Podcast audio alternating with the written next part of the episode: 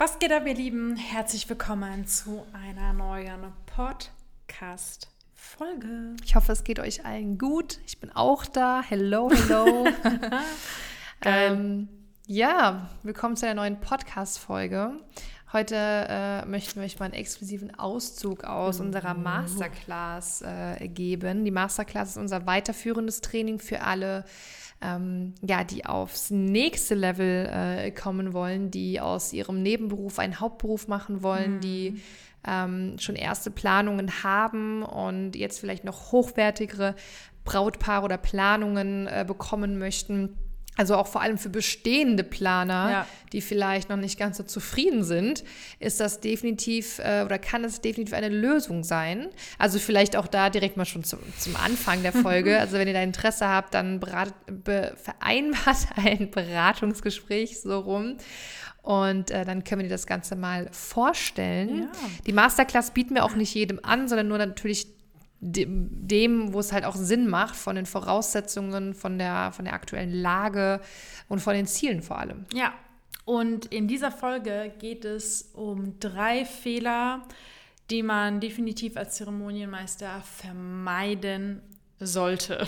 Wir haben in der Masterclass nämlich ähm, ein ganzes Modul nur mit solchen Fehlern. Mhm. Ähm, es ist wirklich eine sehr, sehr lange Liste, was man alles falsch machen kann. Und das sind jetzt nicht so banale Sachen wie nicht äh, rennen. Nicht, nicht rennen, nicht schreien oder ja. so, sondern wirklich Sachen, ähm, die, die auch nochmal eine ganz andere Expertise verschaffen und äh, die dich auch ja, auch als Zeremonienmeister, also in deinem Job, nicht nur im Business allgemein, sondern auch ja. in deinem Job einfach auf ein nächstes Level bringen ja. und das Ganze noch professioneller machen. Genau.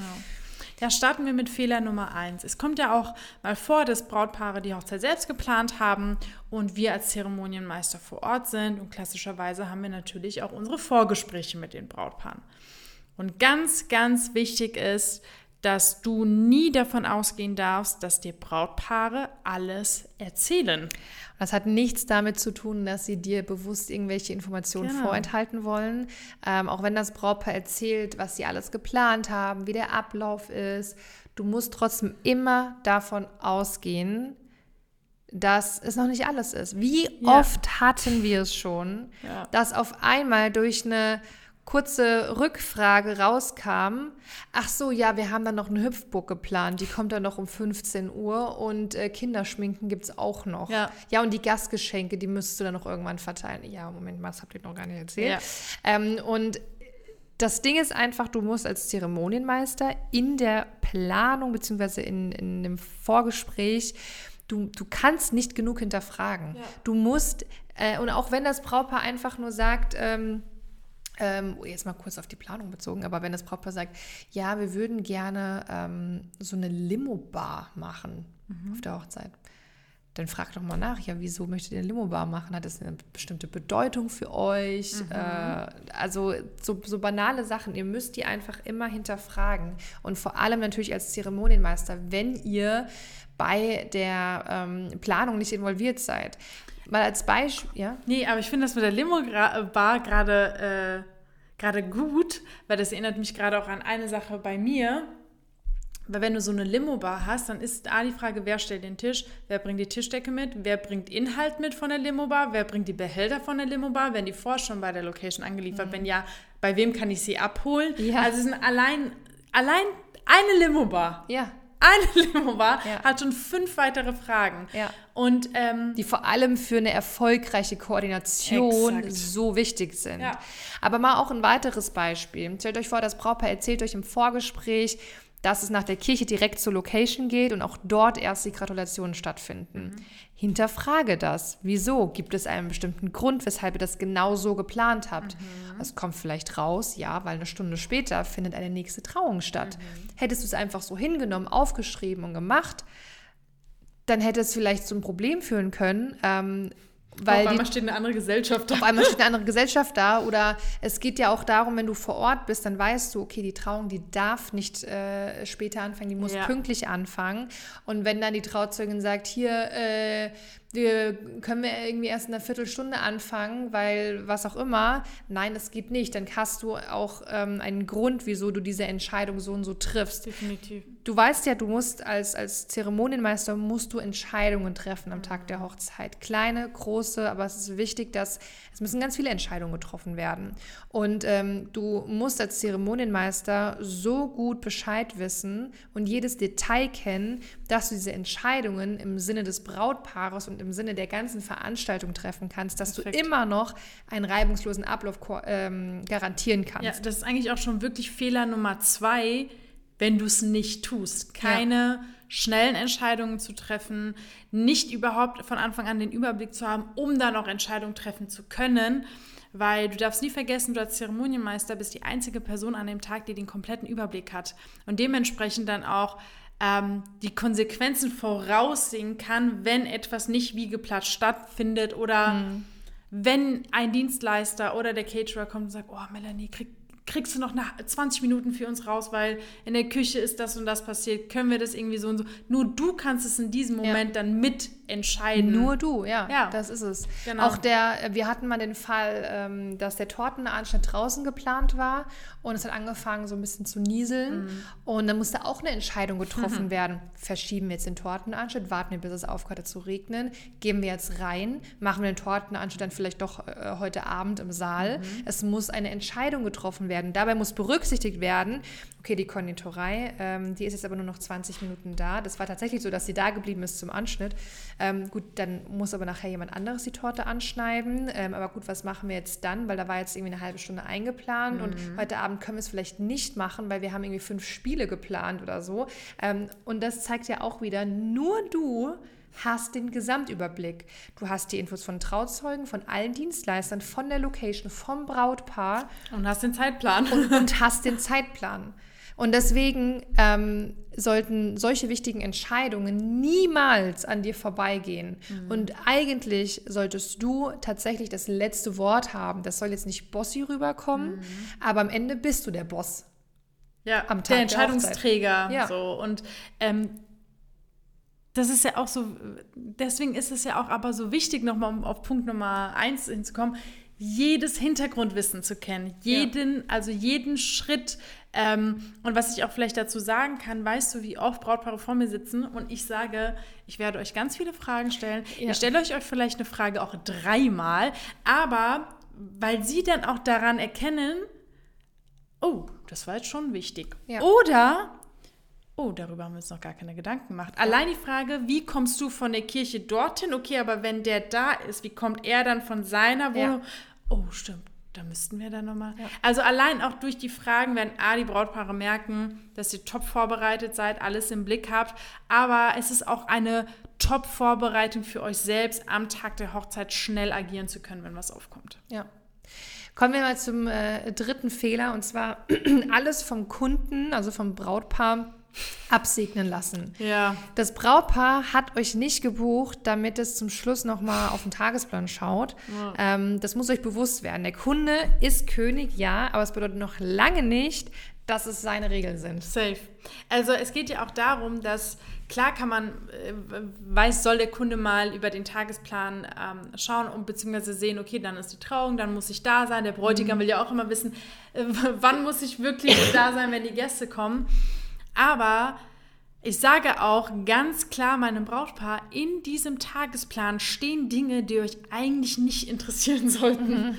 Ähm, es sind ja alle so viele organisatorische Aspekte, die sie auch gar nicht verstehen würden, wenn ja. ich ehrlich bin. Ja. Ähm, und ich hatte ja einmal diesen Fall, ähm, bin auch froh, dass die Hochzeit also rum ist, weil es mich wirklich gestresst hat, muss ich sagen. Es war etwas ähm, was ich halt nicht so gerne mag, wenn Leute halt wirklich dein, deine Leistung in Frage stellen, in Frage stellen Vertrauen mein, zeigen. Genau, ja. ganz, ganz genau. Und äh, daran habe ich halt gemerkt, okay, ähm, das war auch so ein bisschen dieses Learning oder auch ein Fehler, es überhaupt zu machen. Hat dann auch alles geklappt, war auch wunderbar, wie es ja dann sich so schön herausgestellt hat. Aber es dürfte eigentlich nicht so weit kommen, weil man von Anfang an einfach klar sagen sollte, ähm, das gibt's nicht. Ja. So. Also am Ende, äh, es gibt ja also wenn das Brautpaar auf euch zu, stopp noch von vorne, also wenn es ein Vorgespräch gibt, ähm, du bist nicht in der Planung involviert, du bist nur Zeremonienmeister, ihr macht ein Vorgespräch mit dem Brautpaar, dann kommt das Brautpaar in der Regel mit einem Tagesplan auf euch zu, der hat, der enthält vielleicht so, wenn es hochkommt, zehn, zehn Punkte. Punkte. Ja, genau. Hier Getting Ready, dann Fahrt zur Kirche, dann die Trauung, dann die Sektempfang, dann mal kurz Tortenanschnitt, ja. Saaleröffnung, Abendessen, whatever. Ja. Am Ende von so einem Gespräch und vor allem dann in der Woche von der Hochzeit mhm. ist sein Tagesplan vielleicht manchmal vier drei, vier Seiten lang, was nicht bedeutet, dass ihr jede Minute durchtaktet. Nein. Das bedeutet, dass ihr ähm, Dinge, die einen gewissen Punkt betreffen, dass ihr auch einfach vorbereitet seid. Beispielsweise es kommt zur Saaleröffnung. Was, ihr müsst ja wissen, was bedeutet die Saaleröffnung für mich? Okay, ihr müsst äh, darauf achten, dass die Kerzen an sind. Äh, ihr müsst Rücksprache mit der Serviceleitung halten, ob noch irgendwas auf die Tische kommt. Ihr müsst mit dem Fotografen sprechen, ob er einmal ein Bild von dem gesamten äh, Saal gemacht hat. Ähm, ihr müsst mit dem DJ sprechen. Ist er bereit, um dann äh, die Musik abspielen zu lassen? Ist das Brautpaar bereit? Ist der Fotograf, so. hat der Fotograf schon alle Fotos äh, von den Krüppchen gemacht? Mal so viele Punkte für eine Saaleröffnung. Ja, ja. Und diese Punkte stehen noch nicht mal im Tagesplan. Nee. Sowas hat man als Zeremonienmeister das lernt man bei im uns. Kopf, das lernt man, genau. Aber im Tagesplan stehen so Dinge wie Ankunft hier und Koordination da und da müssen ja. wir das irgendwie schnell zur Seite räumen, ja. dass dann das ist genau. und nach der Trauung kommt das Brautpaar als erstes, dann kommen die Gäste, danach müssen wir schon die Stühle wegtun.